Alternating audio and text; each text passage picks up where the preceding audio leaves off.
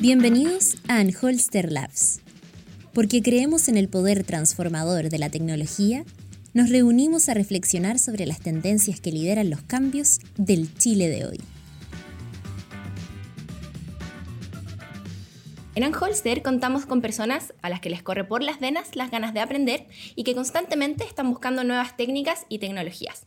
El día de hoy estamos con dos de esas personas, así que las vamos a poder conocer.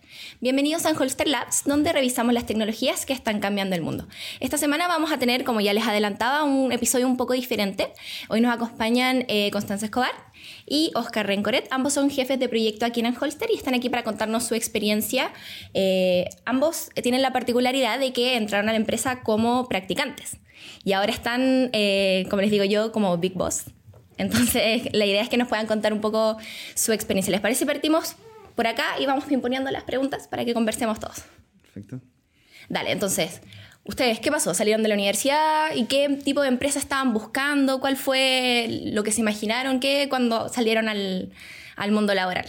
Bueno, yo todavía no salía de la universidad. Ah, ya, entonces como fresquita de la universidad prácticamente. mi segunda práctica, todavía me quedaba como un año y medio. Ah, dale. Y enero del 2017. 2017. Sí, y ahí estuve dos meses. Eh, fue entretenido, aprendí harto. Y después me ofrecieron que siguiera trabajando part-time, pero justo al semestre que empezaba tenía un curso demasiado demandante, así que dije, no, no puedo. Más compatible. Claro, y, y, después cuando terminó ese semestre me contactaron para que volviera. Ah, te, contactaron de acá, ¿No, no llamaste tú, no insististe tú, te o buscaron. Sea, lo estaba pensando porque tenía que empezar a buscar temas de memoria y dije, ah, en una de esas, si lo llamo, pero como que me dio mucha flojera porque estaba de vacaciones típico universitario. Y, y, antes de que yo los contactara, me contactaron ellos. Entonces le dije, ah, mira, justo necesito hacer mi memoria. ¿Qué te parece si la hago acá? Entonces volví a trabajar part-time, pero también trabajando en mi memoria de título. ¿Y cuál fue el proyecto que, que realizaste? Eh, es como la versión 001 de los mapas. Ah, de los heatmaps. Sí. Tuvimos un capítulo sobre eso. Sí, yo, mi memoria fue como empezar este proyecto y la terminé el, a mediados del 2018.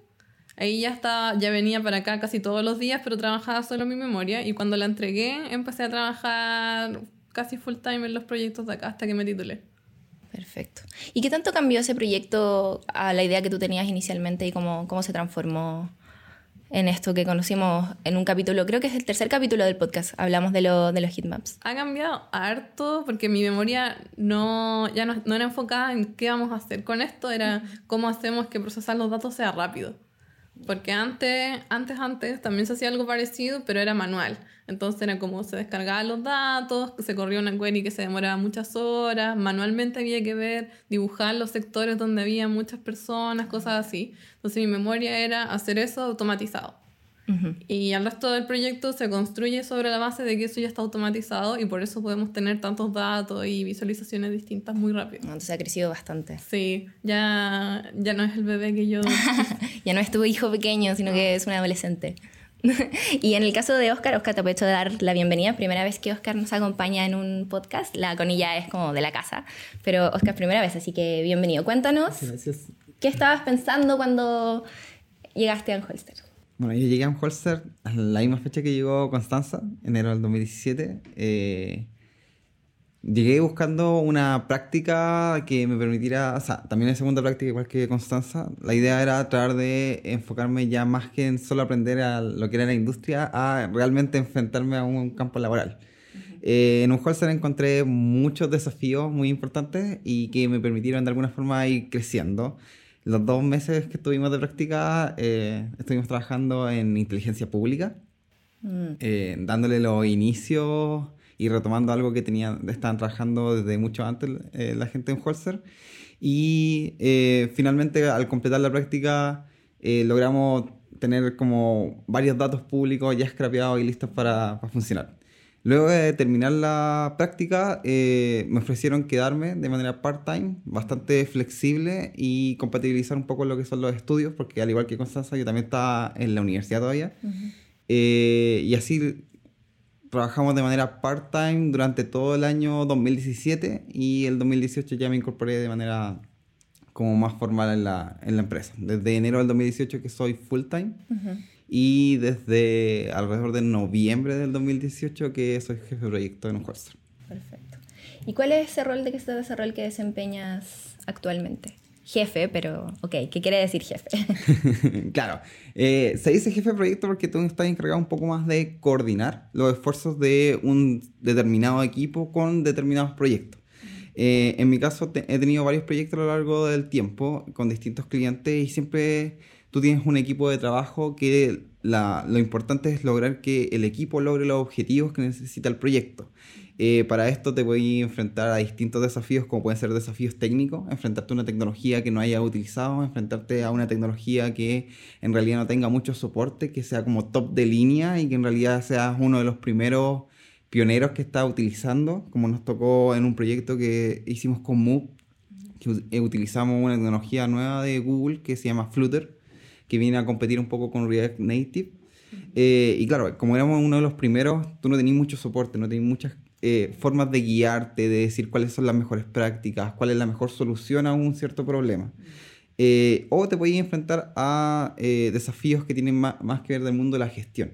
Por ejemplo, que un cliente no entienda bien cuál es el objetivo de su proyecto, que vaya cambiando a lo largo del tiempo, o que definitivamente ellos se propongan un objetivo que en realidad es tan ambicioso que no es posible alcanzarlo.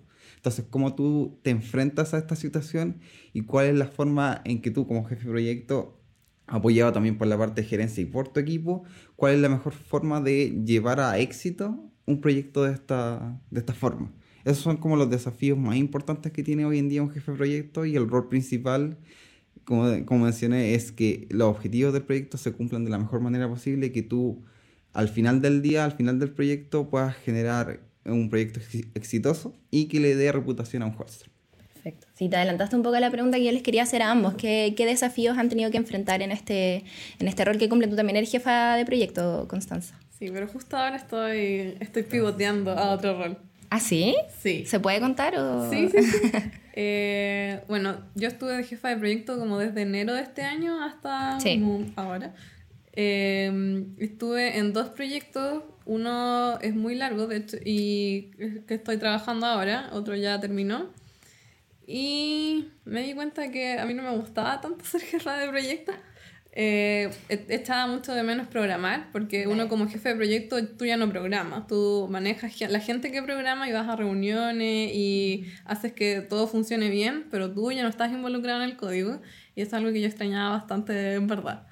Eh, entonces ahora voy a tener un rol más técnico ya. Entonces sigo a cargo técnicamente de mi equipo, pero además voy a estar haciendo otras cosas para un hoster. Como del lado técnico, eh, ver que tengamos plataformas para eh, levantar los proyectos, mejores formas de hacer las cosas que hacemos ahora, cosas así. Dale, o sea, igual ha sido una experiencia, creo que no solo de crecimiento, sino también como para saber qué es lo que te gusta y qué, dónde querías estar en el fondo. Claro, como estando tan nuevita todavía fuera de la U, eh, es como, todavía tengo que definir qué quiero hacer con mi vida. No, no, hay nada en piedra, no es como nunca voy a volver a ser jefa de proyecto, pero ahora yo creo que era momento de también enfocarme en otras cosas. ¿Podríamos decir entonces que se han cumplido las expectativas de ambos en, con este trabajo? Sí. Con esta aventura. Sí, en general eh, yo creo que la Connie también comparte estos, eh, los desafíos que nos ha puesto un Holzer en el camino, nos han servido bastante y han sido como desafíos importantes para nosotros que nos han permitido crecer y yo creo que eso es lo que nosotros buscábamos al momento de entrar al mundo laboral, cosas que, desafíos importantes, desafíos que nos permitieran de alguna forma desarrollar nuestra carrera profesional de una manera tal de que pudiéramos ser mejores personas al salir de esta, de esta empresa. Claro. Eventualmente. Claro, porque en el fondo igual cambia mucho la perspectiva que uno tiene entrando a un lugar como practicante, porque en la, mayoría de los casos uno como practicante está tres meses o cuatro meses, dependiendo de cuántas horas te pidan en la universidad, y después no siempre uno se queda. Entonces igual ustedes han tenido la oportunidad como de ver, eh, tener como varias visiones, o sea, desde que eres practicante y es como un poquito todo un poco más, más relax, quizás ahora tener la presión quizás de entrega, o sea, Oscar está, para los que nos están escuchando solamente, Oscar está con su Mac al lado por cualquier emergencia, cualquier cosa, él tiene que responder de la manera más rápida posible, entonces han pasado por varios, varios niveles de presión. Igual yo aprecio mucho que como ya llevamos un tiempo, eh, hemos visto cómo crece la empresa también. O sea, nosotros Sí. hemos crecido como profesionales y personas, pero también hemos estado en este crecimiento de un holster. Nosotros cuando llegamos de practicantes estábamos en la oficina anterior, Claro. donde éramos mucho menos desarrolladores y es como, no sé, de repente uno se para y piensa, cuando yo llegué, las cosas eran tan En distintas. mis tiempos. en mis tiempos, sí. Sí, pues nosotros llegamos había solo una sala de desarrolladores. Creo que éramos 15 desarrolladores, 10 O desarrolladores. menos, sí, como 10. 15 con los practicantes, que éramos nosotros. Eh, y claro, eh, teníamos mu- muchas, o sea, hoy en día la capacidad que tiene un holster de desarrollar proyectos es mucho mayor a la que teníamos en ese momento. Eh, en esos momentos la fuerza de los practicantes igual era importante. Eh, cada persona cumplía varios roles al mismo tiempo, no como ahora que están como más definidos. De hecho, por eso hoy en día yo creo que Constanza tiene la posibilidad de dedicarse un poco más al mundo técnico, porque existe el espacio para que eso ocurra. En los tiempos en donde estábamos en la otra oficina, eh, había que cumplir los dos roles como jefe de proyecto. No, no era solamente la parte de gestión, sino que también la parte técnica de eh, las tecnologías, revisar lo- lo- el código e incluso programar. Uno como jefe de proyecto al principio incluso se continuaba programando.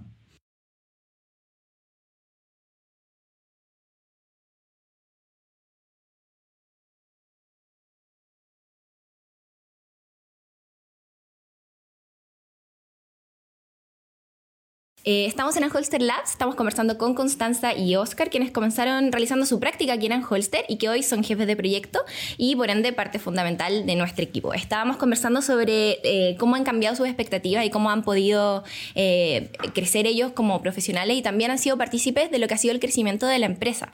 Así que eh, en torno a eso yo, chicos, les quería preguntar si me pudieran decir una cosa que sea lo que más les ha gustado y una cosa que sea lo que más les ha costado estando aquí. Difícil, muy difícil la pregunta. Eh, ya voy a partir con lo que más me ha gustado. Eh, diría que es la flexibilidad. ya.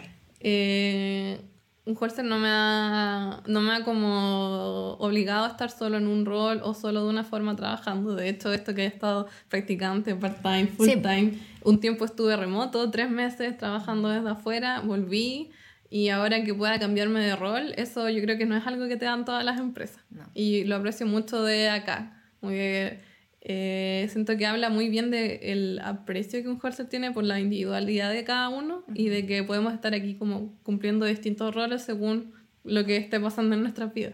Sí. Se adaptan un poco al crecimiento del profesional igual. ¿Y lo que más te ha costado o disgustado? Eh, yo creo que lo que más me ha costado, pero ya es más personal, esto de manejar los clientes y los proyectos y, y saber cómo afrontar el estrés, pero yo- eso ya también es algo mío, porque otros jefes de proyecto manejan mucho mejor sus proyectos y no se estresan tanto. Son más sociables. Claro. Me sumo a eso, o sea, porque hay que tratar con gente, rayos. Yo que elegí una profesión súper social, así como periodista, como que a veces odio hablar con gente, lo confieso. Y en el caso de Oscar, ¿qué ha sido lo que más te ha gustado? Mira, a mí lo que más me ha gustado de un holster son los desafíos que nos han podido entregar. Eh, lo que más valoro es todo el aprendizaje técnico que he tenido y el aprendizaje tanto a nivel profesional que he logrado completar en un holster. Eh, los desafíos siempre han ido en incremental, eh, partiendo desde la base del momento de practicante en donde nos dejaron en un proyecto y nos dijeron tienen que hacerlo. Entonces eso ya de partida te enfrenta a un desafío en donde tú no venís con muchos conocimientos y tenés que enfrentarte a un proyecto en donde esperan resultados de ti.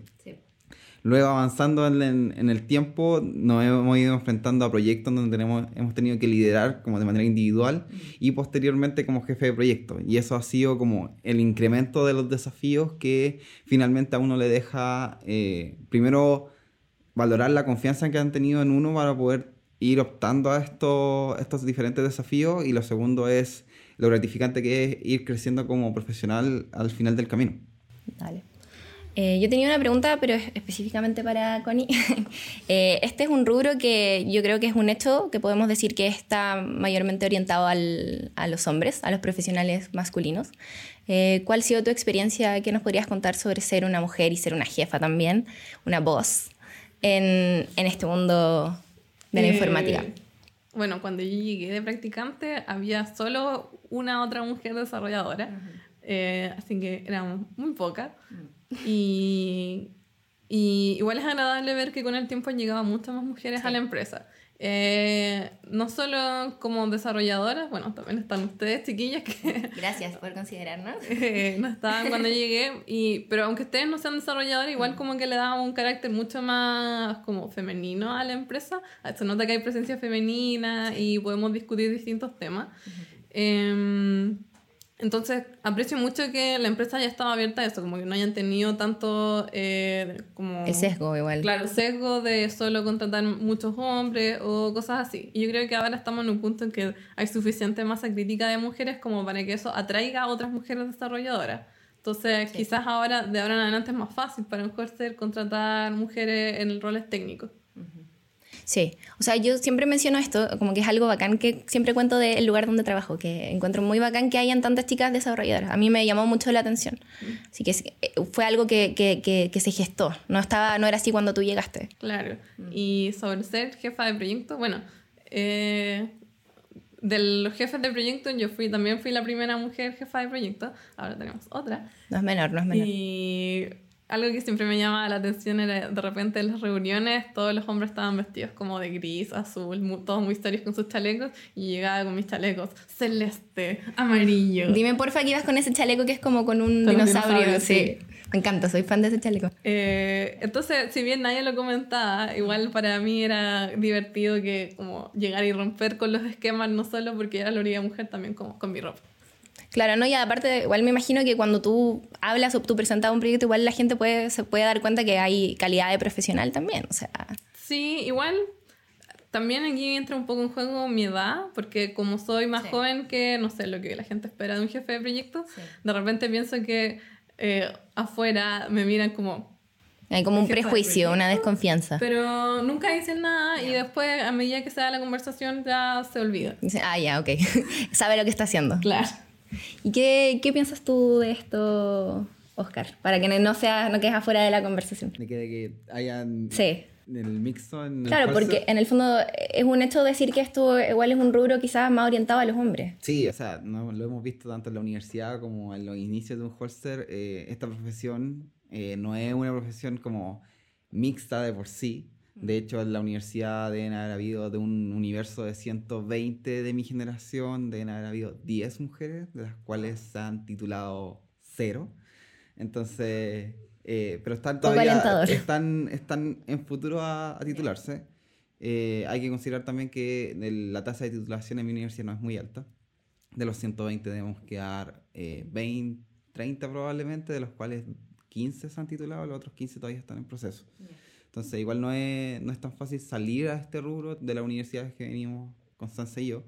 Eh, y encuentro súper bueno que en un holster haya esta finalidad de equiparar los géneros, porque es súper importante tener los dos puntos de vista, porque aunque suene todo lo que pueda sonar, eh, el hombre y la mujer tienen dos puntos de vista totalmente distintos y el juntarlos ayuda a que tengáis esta, esta, este mix de pensamientos que pueden llevar a un proyecto desde eh, algo que solamente termine a ser un proyecto exitoso. Entonces, hay decisiones que eh, por la, por la, por la heterogene- heterogeneidad que existe en un holster que salen súper bien, ¿cachai? Es por eso, finalmente. Sí, yo recuerdo una presentación que hicieron, eh, que hizo tu equipo para el Día de la Mujer, donde hablaban que no habían, no trabajaban mujeres en, creo que en- como en la, en la fábrica de Ford. Y cuando empezaron a trabajar, como que, Pruebas para los choques. claro. Entonces, cuando empezaron a trabajar mujeres, en el fondo como que se dieron cuenta así como, hoy creo que necesitamos otro tipo, otro diseño de, de, de cinturón de seguridad. airbag, sí. Claro. Entonces, en realidad es como importante tener siempre, no solo por, porque haya diversidad y, de- y poder decir, hoy en esta empresa trabajamos 50 y 50, sino porque de repente sirve tener el insight del el otro lado que tiene otras necesidades, que tiene otra- otras preocupaciones. Y pasando ya a la parte más técnica, ¿qué habilidades específicas eh, nos podrías contar que has adquirido a través de este tiempo en, la, en Nanholster? Eh, diría que una de las más importantes fue aprender sobre eh, containerización, Docker. Eh, eso es algo que yo jamás lo había escuchado en la universidad y me lo presentaron el primer día de la práctica aquí en un holster. Y es una de mis tecnologías favoritas, tengo que admitirlo hasta ahora. Y siempre intento estar aprendiendo más sobre eso porque es como lo que se está usando ahora en el mundo. Eh, el año pasado tuve la oportunidad de ir a la DockerCon, que es con la conferencia sobre Docker, y, y, ahí se veía que esto es como hacia donde se está moviendo la industria en términos como técnicos para eh, poner en producción los proyectos. Y entonces es súper importante que acá nosotros también estemos como al día y a la vanguardia, porque si no nos vamos a quedar muy atrás. Eh, yo creo que eso, haber mostrado ese mundo, es una de las cosas que yo más agradezco que me haya enseñado un Holster. Como diría que casi todo mi conocimiento técnico parte de ahí. Wow. Y cuéntame un poco sobre la DockerCon. ¿Cómo fuiste para allá? Me, me, parece que viajaste, ¿cierto? No recuerdo. Sí, estuve de viaje el año pasado, tres meses, eh, en Europa. Eh, estuve trabajando remoto con un Holster durante ese tiempo, me dieron esa posibilidad. Ah, y aprovechando que iba a estar en España y en España era la DockerCon, pedí también permiso y me financiaron el, la entrada. Eran tres días, había muchas charlas y hablaban cosas técnicas. Eh, después a la vuelta hice una charla de las cosas más importantes que había aprendido allá y creo que hemos empezado a aplicar algunas de las cosas que mostraron aquí en la empresa en algunos proyectos.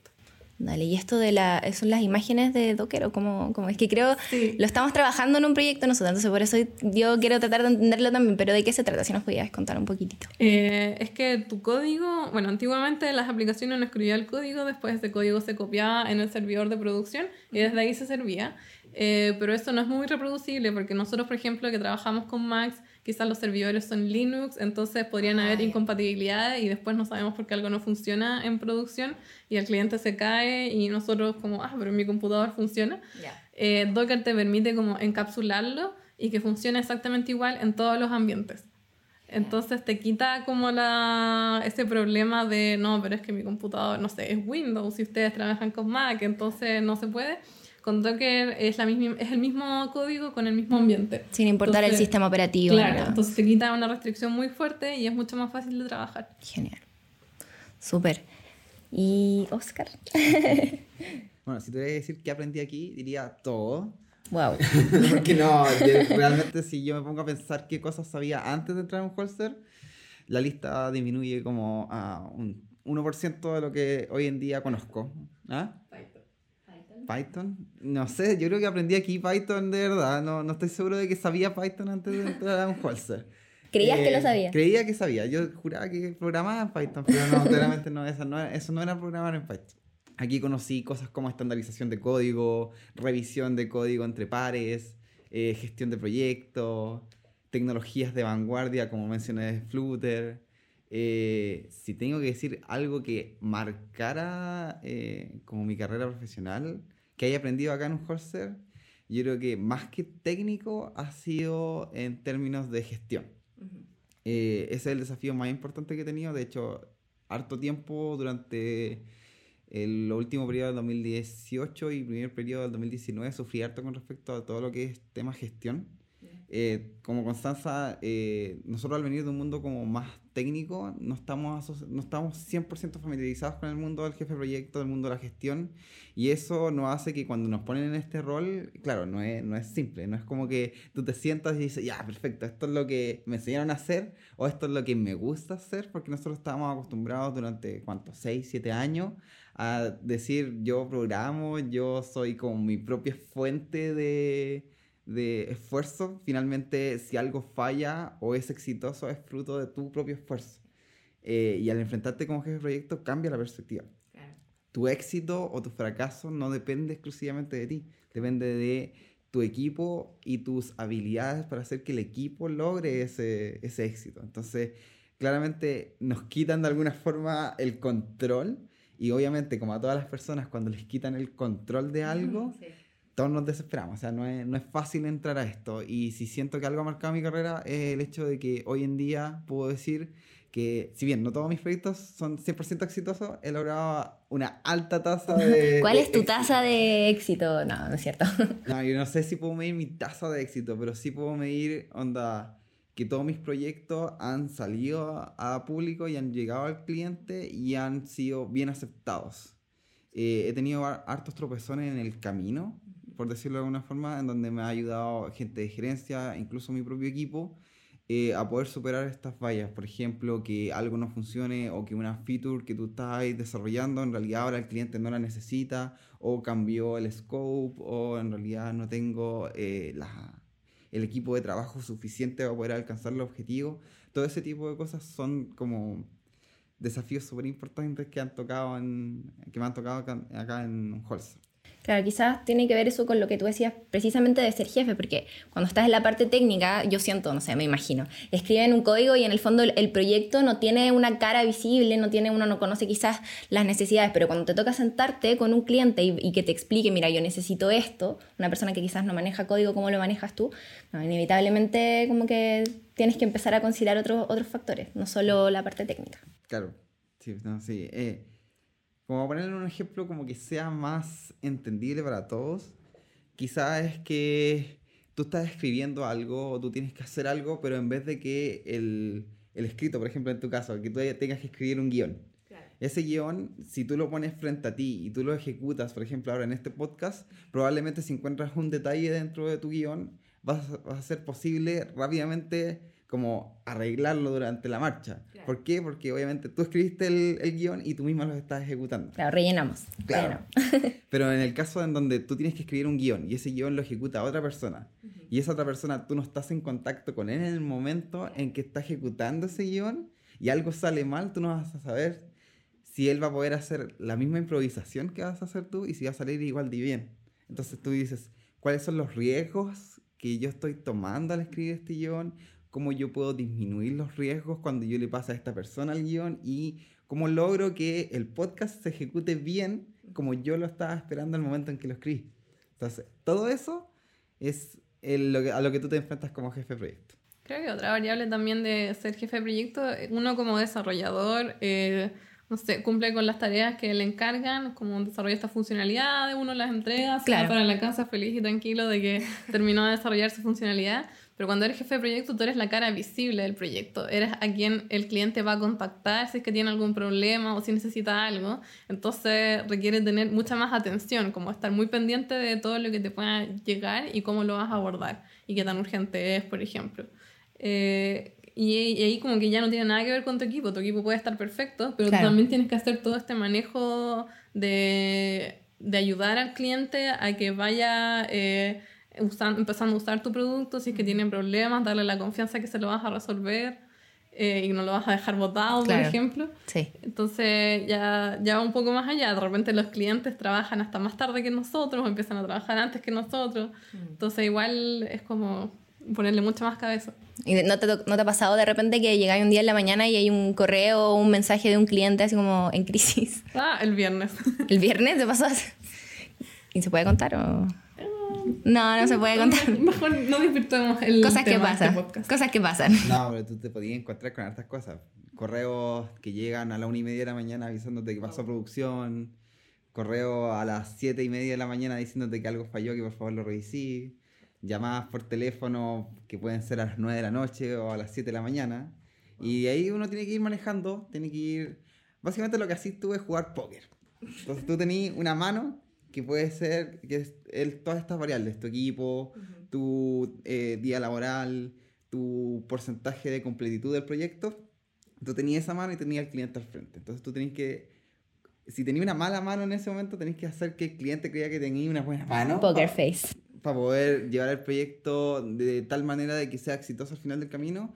Y al contrario, si tú tenías una muy buena mano, tú querés que el cliente sienta esa confianza, que sienta ese, ese poder que tú tienes y reflejar en eso una reputación para un wholesale. Entonces, eh, eh, es una baraja que tenéis que saber jugar en todo momento. Salen cosas buenas aunque hayan de repente mails a las 7 de la mañana o a las 8 de la noche. Bacán. Chiquillos, ¿y qué proyectos, cosas tienen para el próximo año? Sabemos que Connie va a cambiar de rol. Eh, no sé, yo como que con suerte pienso hasta fin de mes. eh, lo que sí tengo bien presente, es eh, uno de los proyectos grandes que hemos estado haciendo, que empezó como en mayo de este año, termina alrededor de mayo del próximo año, entonces la idea es llegar a la fecha y que hayamos, que miremos para atrás y digamos, sí, hicimos todo lo que teníamos planeado. Yo diría que hasta ahora vamos por buen camino. Dale, bacán. ¿Y Oscar?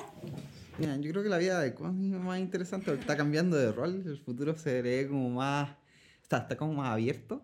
Eh, en mi caso, yo tengo un proyecto que está partiendo, que es el proyecto de Teletón, y que es un proyecto que es bastante importante y que nos, nos involucra a todos. Y ese es como mi horizonte más lejano, que es de aquí a eh, finales de noviembre, que es cuando parte y hace el flujo grande y todo el trabajo que quiere hacer posterior al día del evento. Eh, y a futuro eh, seguir resolviendo los problemas que un Holster nos pueda entregar para que nosotros poder ir progresando. Más allá de eso, no tengo como una, un, un objetivo como singular. Eh, finalmente es sacar adelante todos los proyectos que un Holster necesite que nosotros podamos eh, entregar. Genial. Bueno, chiquillos, les quiero dar las gracias por haber conversado conmigo y haber respondido a todas mis preguntas muy insistentes. Así que eso, muchas gracias por Gracias su tiempo. por la invitación. Obvio. La Y escuchen el capítulo. Inviten a sus amigos a escuchar el capítulo y nosotros nos vamos a encontrar en otro episodio de Anholster Labs. Chao. Anholster es una empresa líder en desarrollo de software, data science y data as a service. Contamos con 10 años de experiencia en el mundo de la optimización y automatización de procesos y análisis de datos en distintos rubros, tanto del sector público como privado.